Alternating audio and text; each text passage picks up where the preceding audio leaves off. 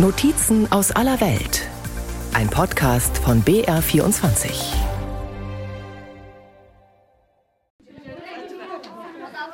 Es ist voll im Klassenraum, vielleicht 40, 50 Schülerinnen und Schüler mit dicken Jacken, denn draußen ist es eisig und auch hier drin ist es frisch.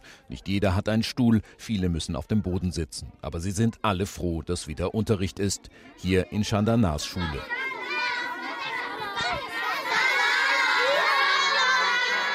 Chandana ist 21. Sie ist hier Lehrerin, Schulleiterin, Hausmeisterin. Man kann sagen, sie ist die Schule.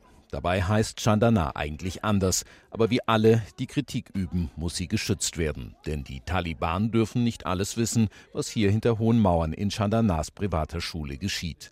Normalerweise findet der Unterricht statt, egal was passiert. Doch jetzt war gerade Pause. Seit dem Erlass zur Bildung und zur Beschäftigung hatten wir unsere Aktivitäten gestoppt, weil wir uns etwas gefährdet fühlten. Wir haben hier ja verschiedene Klassen für Straßenkinder, Lesen und Schreiben und auch Englisch. Zudem unterrichten wir Mädchen ab der sechsten Klasse. Die kommen heimlich hierher. Nun beginnen wir wieder schrittweise. Wir werden die Situation jetzt beobachten. Wenn alles okay ist, dann unterrichten wir wieder wie vorher.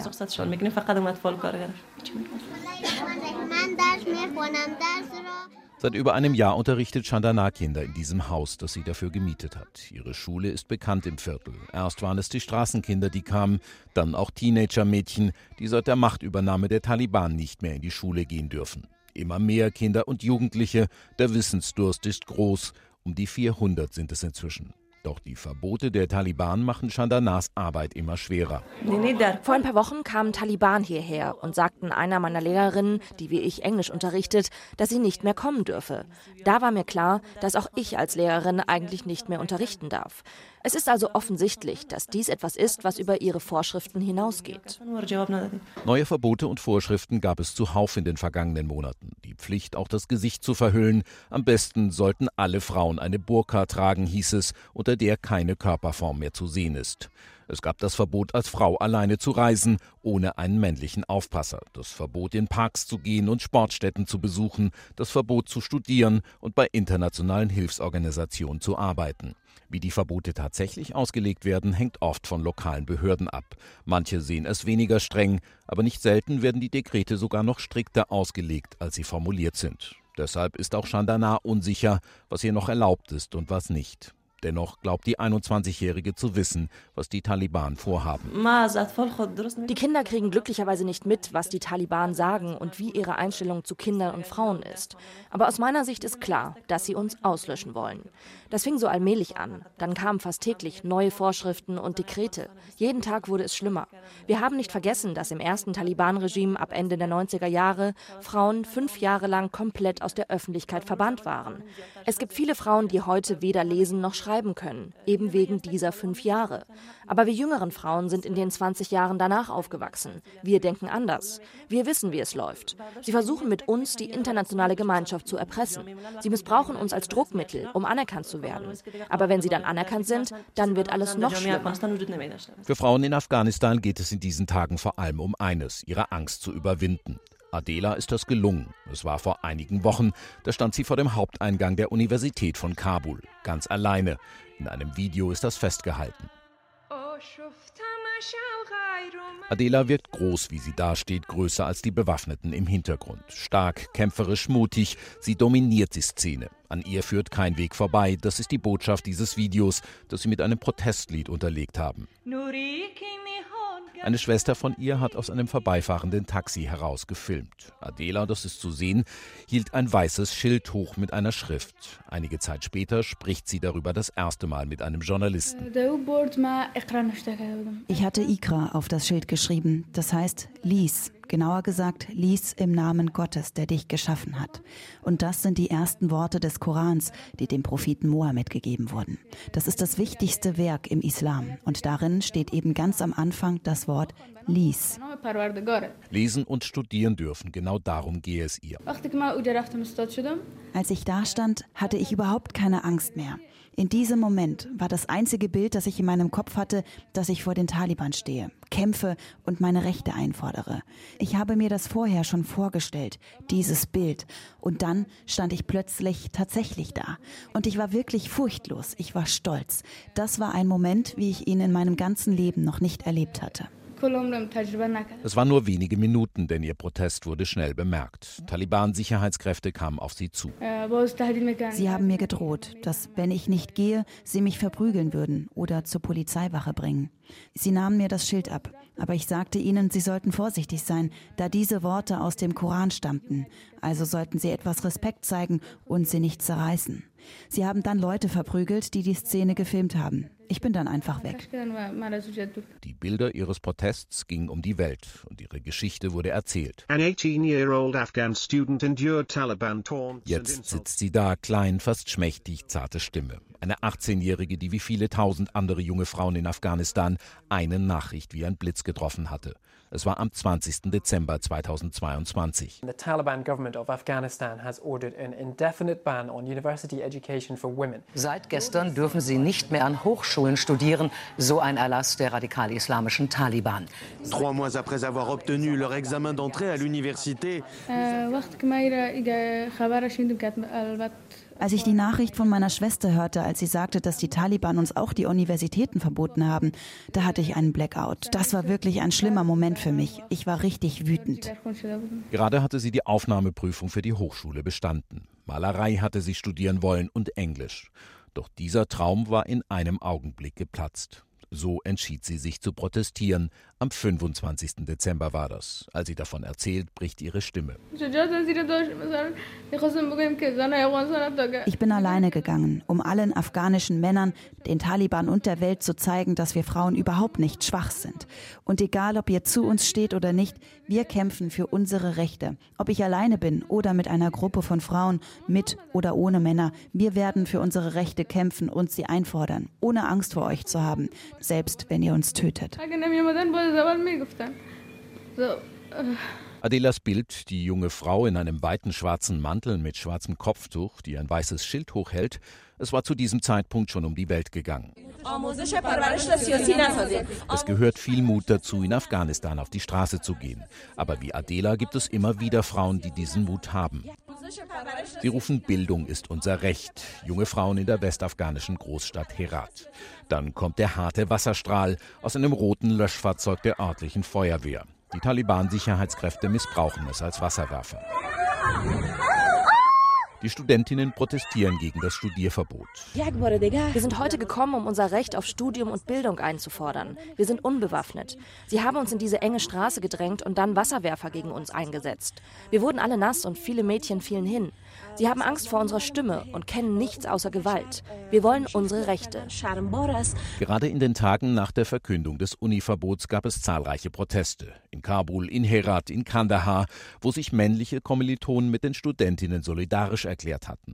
Keine großen Demos wie im Iran, eher wie Flashmobs, mehr oder minder spontane Versammlungen, Frauen, die mit Sprechchören durch eine Straße ziehen. Aber sie filmen sich dabei und verbreiten die Bilder und Videos über das Internet.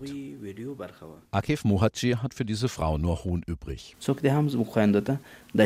Es gibt einige wenige, die von anderen gesteuert werden, irgendwelchen Gruppen vielleicht auch außerhalb Afghanistans. Sie sollen hier Lärm machen. Aber das sind nur sehr wenige. Sonst herrscht im ganzen Land unsere Kultur und unser islamisches Recht. Akif Muhajir ist Sprecher des Tugendministeriums der Taliban. Um die 40, brauner Turban, schwarzer Umhang, dunkler Bart. Auffällig ist seine große goldene Armbanduhr. Es sei alles nur ein großes Missverständnis, sagt er, die Sache mit dem angeblichen Studierverbot. Das Islamische Emirat hat die Bildung für Frauen nicht gestoppt, weder an Schulen noch an Universitäten. Es geht lediglich darum, dass ein neues Dekret erlassen wird im Hinblick auf eine islamische Umgebung. Das ist nicht alleine der Wunsch des Emirats, das will die Gesellschaft so. Die Frauen, die Töchter, sie sollen in Schulen gehen und Universitäten, die der Scharia entsprechen.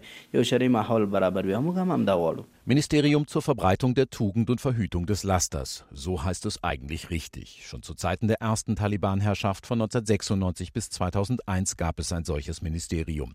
Es war gefürchtet, besonders eine Religionspolizei, die brutal gegen alles vorging, was den Taliban als unislamisch erschien. Auch im neuen Emirat hat es eine wichtige Rolle. Nach der Machtübernahme wiedergegründet, bezog es die Gebäude des von den Taliban abgeschafften Frauenministeriums. Inzwischen ist es in einen Außenbezirk gezogen, auf ein riesiges Gelände. Akif Mohadjir selbst residiert in einem großen Büro mit imposantem Schreibtisch und wie in Afghanistan üblich mit vielen Sofas. Ganz klar, er ist nicht irgendein Ministeriumssprecher. Er ist wichtig im neuen Staat, denn es geht hier um die Umsetzung des Islam, auch im Hinblick auf Frauen. Der Islam hat den Frauen viele Rechte verschafft. Bevor es den Islam gab, also vor 1400 Jahren, da wurden Frauen lebendig begraben. Weibliche Babys wurden bei lebendigem Leib verbrannt. Dann aber kam der Islam und hat ihnen Rechte gegeben. Muhajirs Ministerium hat inzwischen auch eine Art Religionspolizei. Die, glaubt man ihm, hat aber nicht mehr die Brutalität wie zu Zeiten des ersten Taliban-Staates. Die neuen Religionspolizisten gingen nur auf Streife und geben Empfehlungen, wenn ihnen Verstöße auffielen. Die Mehrheit der Menschen in Afghanistan sei dafür, gegen unislamisches Verhalten vorzugehen. Die Probleme gibt es nicht erst seit einem Jahr oder seit wir die Macht übernommen haben. Schon vorher kann ich Ihnen einige Beispiele nennen. Da sind in Parks Männer zusammengekommen und haben Gras geraucht, was im Islam nicht erlaubt ist. Kinder wurden verdorben, sie haben Alkohol getrunken, was im Islam ebenfalls verboten ist, oder sie haben Mädchen in die Öffentlichkeit mitgebracht und hatten mit denen was. Bei manchen Veranstaltungen waren Prostituierte, Mädchen, die in aller Öffentlichkeit vor Männern tanzten. Das hat die Gesellschaft, die Nation schon immer strikt abgelehnt. Es war immer nur eine Minderheit, die Verbotenes getan hat. Der Staat aber war zu schwach, um etwas dagegen zu tun. Als wir an die Macht kamen, war damit Schluss.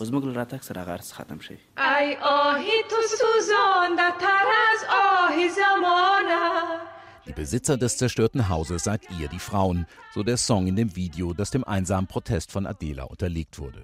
Mein Bild im Spiegel wurde zerstört, heißt es weiter. Wie lange sollen wir dem noch zuschauen, wie sie unser Haus brutal an Fremde verkaufen?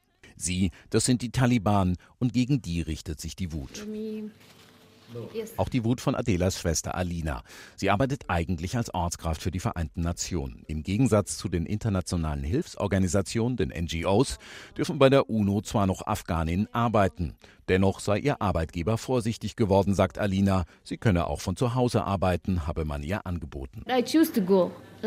Ich habe mich dafür entschieden, nicht zu Hause zu bleiben und auch nicht zu akzeptieren, was die Taliban sagen. Selbst wenn sie mich von der Arbeit abhalten wollen, dann sitze ich eben im Hinterzimmer und arbeite dort. Aber ich werde nicht aufhören. Aber sie werden sicher mehr Druck machen, immer mehr. Und meine Angst ist, ausgelöscht zu werden, ignoriert zu werden, ein Mensch zweiter Klasse zu sein. Das ist das Schlimmste, was eine Frau fühlen kann. Ich merke es doch, wie die Taliban mich ansehen, wenn ich auf die Straße gehe. Sie ist eine Frau, sie hat kein Recht zu studieren. Ich merke es, selbst wenn sie es nicht aussprechen. Das macht mich sehr wütend. Den Frauen komme gerade jetzt eine wichtige Rolle zu. Sie seien es, die den Taliban zeigten, dass sich Afghanistan geändert habe. Sie können deshalb nicht mehr die Taliban des letzten Jahrhunderts sein, weil es uns gibt, die Frauen. Als sie vor anderthalb Jahren in Kabul einmarschierten, trafen sie nicht auf die gleichen Frauen wie damals. Sie haben es mit einer neuen Generation von Frauen zu tun, die gegen sie kämpfen, die auf die Straße gehen und keine Angst vor dem Tod haben. Es sind die Taliban, die wahrscheinlich Angst vor Mädchen haben. Deshalb versuchen sie, sie zum Schweigen zu bringen. Sie halten sie zu Hause und hindern sie daran, Bildung zu erhalten. Denn wenn die Mädchen gebildet sind, dann werden sie sich nichts mehr gefallen lassen. Beheshta tut etwas, jeden Tag. Die 28-Jährige ist Journalistin, Reporterin bei einem landesweiten Medium. Wo genau, das soll nicht gesagt werden, zu ihrem Schutz und dem ihres Mediums. Zeitung, Radio, Fernsehen. Sie habe schon alles gemacht in ihrem Leben, sagt sie, aber so schwierig wie jetzt sei es noch nie gewesen. Wenn ich mich zum Beispiel für einen Bericht in der Öffentlichkeit bewege und keine Maske trage, ist das ein großes Problem. Da bringen sie mich womöglich aufs nächste Polizeirevier. Außerdem, wenn wir über sensible Themen wie Frauenproteste berichten, dann werden der Geschäftsführung eine Menge Fragen gestellt und ich verliere vielleicht meinen Job. Die Taliban haben auch angekündigt, dass unsere männlichen Familienmitglieder bedroht oder bestraft werden könnten, wenn wir den Gesichtsschleier nicht tragen. Es gibt viele Einschränkungen, denen ich als Journalistin ausgesetzt bin. Ein Kampf jeden Tag, ein Slalom durch ständig neue Vorschriften. Nicht dauernd anecken, aber trotzdem berichten, was geschieht. Das sei die Herausforderung. Die Frage, ob sie überhaupt noch arbeiten soll, hat sie für sich beantwortet. Ich arbeite ja jetzt im Moment, denn wir Frauen geben nicht einfach auf. Aber es ist eine Herausforderung. Sie erteilen uns viele Befehle. Wir befolgen sie auch irgendwie. Aber wir lassen uns nicht aus dem Journalismus verdrängen. Wir arbeiten so lange, bis ein offizieller Erlass verkündet wird, dass Frauen nicht mehr aus dem Haus gehen dürfen oder nicht im Journalismus arbeiten dürfen. Doch es geht nicht nur um die Rechte der Frauen, es geht auch um ihre Leiden und die ihrer Familien. Was Leiden heißt in Afghanistan, sieht man hier auf der Station für Unterernährte im Indira Gandhi Kinderkrankenhaus in Kabul. Ein Zimmer mit vielleicht 10, 12 Betten. In diesen Betten liegen Säuglinge und Kleinkinder. Nur einer sitzt, ein Junge mit gelblicher Haut. Er schaut mit großen Augen leer in den Raum. An seinem Bett sitzt eine alte Frau. Sein Name ist Haibert, er ist nicht genug. Vor sieben Tagen brachte ich ihn in ein Krankenhaus bei uns in der Provinz Paktia. Der Arzt sagte, er sei krank, weil er nicht genug zu essen bekomme. Haibert sei ihr Enkel, seine Mutter sei tot. Er ist vier Jahre alt. Seine Mutter war krank. Wir haben sie zu vielen Ärzten gebracht. Wir wissen nicht, was sie hatte. Im Krankenhaus ist sie dann gestorben. Ungefähr 20 Millionen Menschen haben nicht genug zu essen in Afghanistan. Um die 6 Millionen, so die Vereinten Nationen, sind stark unterernährt oder hungern. Diese Unterernährung trifft die Schwächsten, die Alten, die Kranken und eben die Kinder. Schon ihre Mütter sind mangelernährt und deshalb haben sie auch keine Milch für ihre Säuglinge. Mangelernährung gäbe es im Entwicklungsland Afghanistan schon lange, sagt Professor Mohammad Hassan Sadeh, der Leiter der Station. Aber seit die Taliban übernommen hätten, sei es schlimmer geworden. Tatsächlich, die wirtschaftliche Lage ist so schlecht wie nie zuvor. Das Land leidet unter den internationalen Sanktionen. Auch wer es früher vielleicht zu bescheidenem Wohlstand gebracht hatte, musste längst seine Rücklagen aufbrauchen, um irgendwie zu überleben, ist abhängig von Hilfe. Doch gerade aus dem Ausland kommt viel weniger als früher. Die Arbeit von Kinderarzt Hassan Sadeh ist es, die schlimmsten Folgen abzumildern. Normalerweise sind diese unterernährten Kinder in Lebensgefahr. Die Unterernährung greift den ganzen Körper an, Herz, Lunge, Leber und andere Organe. Wir haben hier glücklicherweise Milchprodukte, mit denen wir die Kinder wieder aufpäppeln. Wir haben gerade sechs Fälle, die in Lebensgefahr schweben, aber die sind sehr spät gekommen. Ich bin schon froh, dass wir hier keine höhere Sterblichkeitsrate haben. Doch klar ist auch, die Kinder, die hier liegen, die haben es zumindest geschafft in ein einigermaßen leistungsfähiges Krankenhaus. Wie viele draußen auf dem Land sterben, weiß keiner. Wie viele nie einen Arzt sehen oder ein Krankenhaus. Professor Hassan Sadeh sagt zum Abschied noch, er hoffe, dass die Hilfsorganisationen die humanitäre Hilfe nicht mit politischen Forderungen verknüpfen. Dass also trotz der Taliban noch Hilfe ins Land komme. Um Afghanistan zu helfen, dafür ist auch die Welthungerhilfe hier. Die Australierin Rena Mattinson leitet die Vertretung der deutschen Hilfsorganisation in Kabul. Gerade das Ende Dezember ausgesprochene Beschäftigungsverbot für Frauen behindere ihre Arbeit, sagt sie. Der Hauptteil unseres Programms ist es, in acht verschiedenen Provinzen Bargeld zu verteilen. Bei der Auswahl der Haushalte, an die wir Bargeld verteilen, suchen wir nach Haushalten, die von Frauen geführt werden. Wir suchen aktiv nach denjenigen, die am meisten gefährdet sind. Wenn es uns also nicht gelingt, diese Haushalte zu ermitteln und ihnen das Geld zukommen zu lassen, stehen sie nicht mehr auf der Liste und erhalten nicht mehr die Hilfe, die sie benötigen. Es gibt einige Provinzen, in denen die Gemeindevorsteher nicht zulassen, dass ein männlicher Helfer einer Frau Hilfe bringt. Die einzige Möglichkeit besteht darin, das Geld an den Gemeindevorsteher weiterzugeben und zu hoffen, dass er es weitergibt. Das ist aber ein Mangel an Transparenz, den wir nicht wirklich hinnehmen wollen. Nicht nur die Welthungerhilfe hat ihre Arbeit zunächst eingestellt. Auch der Großteil der anderen NGOs hat das ganz oder teilweise getan. Das Beschäftigungsverbot für Frauen gelte nicht für den medizinischen Sektor und nicht für die Vereinten Nationen, hatte es von den Taliban geheißen. Für die Verteilung von Lebensmitteln aber gilt es und deshalb könne auch ihre Organisation nicht schweigen. Damit wir so arbeiten können, wie es der afghanischen Kultur entspricht, brauchen wir also unbedingt weibliche Mitarbeiter. Das ist schlicht nicht verhandelbar. Keine Frauen mehr bei Hilfsorganisationen, keine mehr in Universitäten und vielerorts auch in Schulen. In Behörden und Ämtern dürfen Frauen schon seit der Machtübernahme der Taliban vor anderthalb Jahren nicht mehr arbeiten. Und so wird der Raum, in dem sich Frauen bewegen können, immer kleiner. Sie werden ins Private zurückgedrängt, ins Haus, in die eigenen vier Wände. Asin hat aus der Not eine Tugend gemacht. Das hier sei eigentlich eine Nomadentracht, sagt sie. Ein bunt bestickter Rock und ein Oberteil. Verkauft seien sie schon. Asin ist Schneiderin und Modedesignerin und sie arbeitet aus ihrer Einzimmerwohnung inmitten von Kabul. Hier hängen auf Kleiderstangen Jacken, Mäntel, Blusen, manche traditionell mit langen Ärmeln, Röcke bis an die Knöchel, einige aber auch körperbetont, knapp geschnitten und damit für afghanische Augen ziemlich gewagt. Sehr farbig, sehr bunt, sehr schön. Die Nähmaschine steht am Boden, hier sitzt Asin und näht. Es habe sich viel geändert, sagt sie, seit die Taliban die Macht übernommen haben. Vor dem Zusammenbruch, da waren die Menschen sehr kreativ. Aber nach dem 15. August 2021 haben viele junge Leute das Land verlassen. Für mich war es eine Chance und ich habe dabei auch die Unterstützung meiner Familie. Inzwischen bin ich sehr aktiv in den sozialen Medien, habe fast 60.000 Follower. Ich reise immer noch viel. Klar, die Taliban haben Frauen verboten, ohne ihren männlichen Vormund zu reisen. Aber ich bin einfach mit der Familie eines Freundes unterwegs und dann poste ich meine Beiträge aus den Provinzen, zeige die Schönheit, die Kultur dieser Gegenden und das gibt mir Glaubwürdigkeit auf Social Social Media. Das schafft Vertrauen zwischen mir und meinen Kunden und macht mich stolz und zuversichtlich, was meine Arbeit anbelangt. Zu Hause nähen und schneidern, mit Kurier oder per Post verschicken, auch ins Ausland, Werbung machen auf Social Media, das geht alles noch in Afghanistan. Irgendwie, man muss eben vorsichtig sein. Gerade in Handel und Gewerbe sind Frauen noch aktiv und Asin ist nicht alleine. Fariba Nouri führt durch eine Ausstellung. Sie ist stellvertretende Vorsitzende der afghanischen Frauenhandelskammer. In den Ausstellungsräumen zeigt die Handelskammer, was Afghaninnen selbst herstellen oder produzieren lassen, von traditionellen Stoffen bis hin zu Trockenfrüchten oder Reinigungsmitteln. Zu den Mitgliedern der Frauenhandelskammer gehören kleine Unternehmerinnen, Frauen mit Marktständen, aber auch Fabrikbesitzerinnen. Ohne Frauen, sagt Fariba Nouri, gehe in Afghanistan nichts.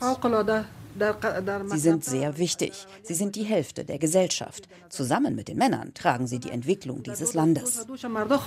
Die Taliban zeigten jedoch auch ihnen, dass sie keinen Platz mehr in der Öffentlichkeit haben im neuen Emirat. Es gibt ohnehin nicht viele Märkte in Afghanistan, die von Frauen betrieben werden. Aber in letzter Zeit kommen auch noch Kontrolleure vom Tugendministerium, um die Geschäftsfrauen unter Druck zu setzen.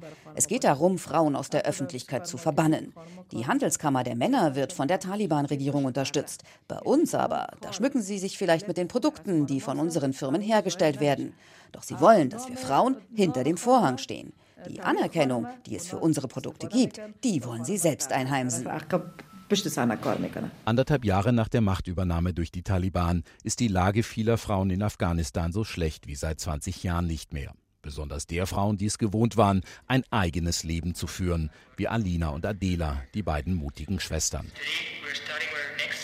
Zusammen lernen sie mittlerweile online Englisch mit YouTube-Videos. Sie wollen nicht aufgeben, genau wie die Lehrerin Chandana, Beheshta, die Reporterin, die Modedesignerin Assin und die Geschäftsfrau Fariba Nouri. Keine von ihnen hat den Mut ganz verloren. Sie erwarten nicht, dass irgendeines der Verbote bald zurückgenommen wird, auch wenn das die Taliban manchmal beteuern.